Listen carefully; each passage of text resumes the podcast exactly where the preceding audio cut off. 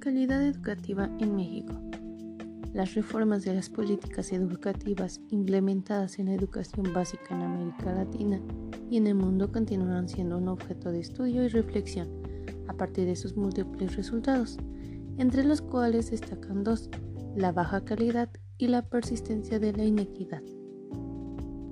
El propósito de este podcast es presentar la experiencia de las reformas de las políticas educativas en México de los últimos 20 años, desde el enfoque de análisis conocido como investigación de políticas. La respuesta de México al desafío de su sistema educativo nacional frente al tema de la calidad ha sido una apuesta estratégica gubernamental que contempla simultáneamente la modernización de la gestión del sistema, cuyo diseño y propósito responde al paradigma de la nueva gestión pública, y la apuesta por la gestión basada en la escuela como parte de la adopción del movimiento de escuelas eficaces. La evaluación de las políticas se sustenta en una distinción analítica entre las políticas y la política, a fin de reconocer el tipo de intervención requerido para entender el problema público en cuestión. Esta distinción resulta relevante para el caso de México por la importancia estratégica del CNTE en el proceso de las políticas educativas.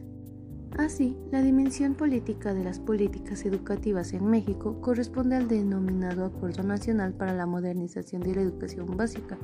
En términos analíticos, esto se ha denominado reforma política, mientras que la dimensión técnica de las políticas concierne a las políticas educativas orientadas específicamente a resolver situaciones indeseables correspondientes a los factores asociados al logro educativo.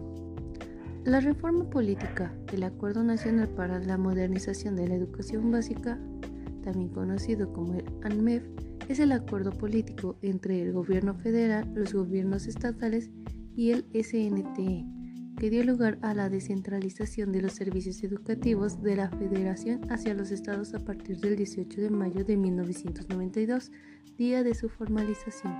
Pasemos ahora con las reformas de las políticas educativas. Este apartado presenta la evolución de las políticas educativas provenientes de la ANMEF que continúan vigentes. Se han elegido tres políticas. La descentralización, política de gestión escolar, ambas se desprenden del eje reorganización del sistema educativo y la política de formación continua, que se deriva del eje revalorización de la función magistral. Los problemas que estas políticas atienden se relacionan a los factores asociados al logro educativo identificados desde la MEE. E. Las tres políticas en cuestión se desarrollaron para revertir los problemas identificados por el diagnóstico presentado en el. La política de descentralización de los servicios educativos a los estados aspiraba sobre todo a descongestionar administrativamente el sistema educativo mexicano desde la lógica de la NGP, a fin de darle eficiencia y eficacia. Por su parte, la política de gestión escolar responde a la necesidad de construir un marco de gestión en torno a las escuelas para acercar la toma de decisiones a los centros escolares. Data de 1997 cuando se creó el proyecto de investigación e innovación la gestión en la escuela primaria, cuyo propósito era impulsar un nuevo modelo de gestión escolar sustentado en la lógica de la GBE a partir del uso del proyecto escolar.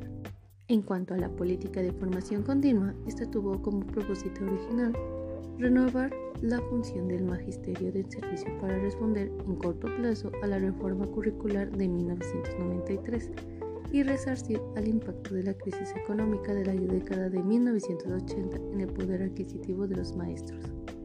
Como vimos anteriormente, la evolución de las políticas educativas aquí abordadas ha seguido un patrón de cambio gradual e incremental que favorece una continuidad en el tiempo, en especial en la dirección de técnicas de las políticas. Sin embargo, estos resultados no se reflejan en los niveles de logro educativo, lo que se explica tanto en las características de la reforma política como en la implementación de las políticas educativas.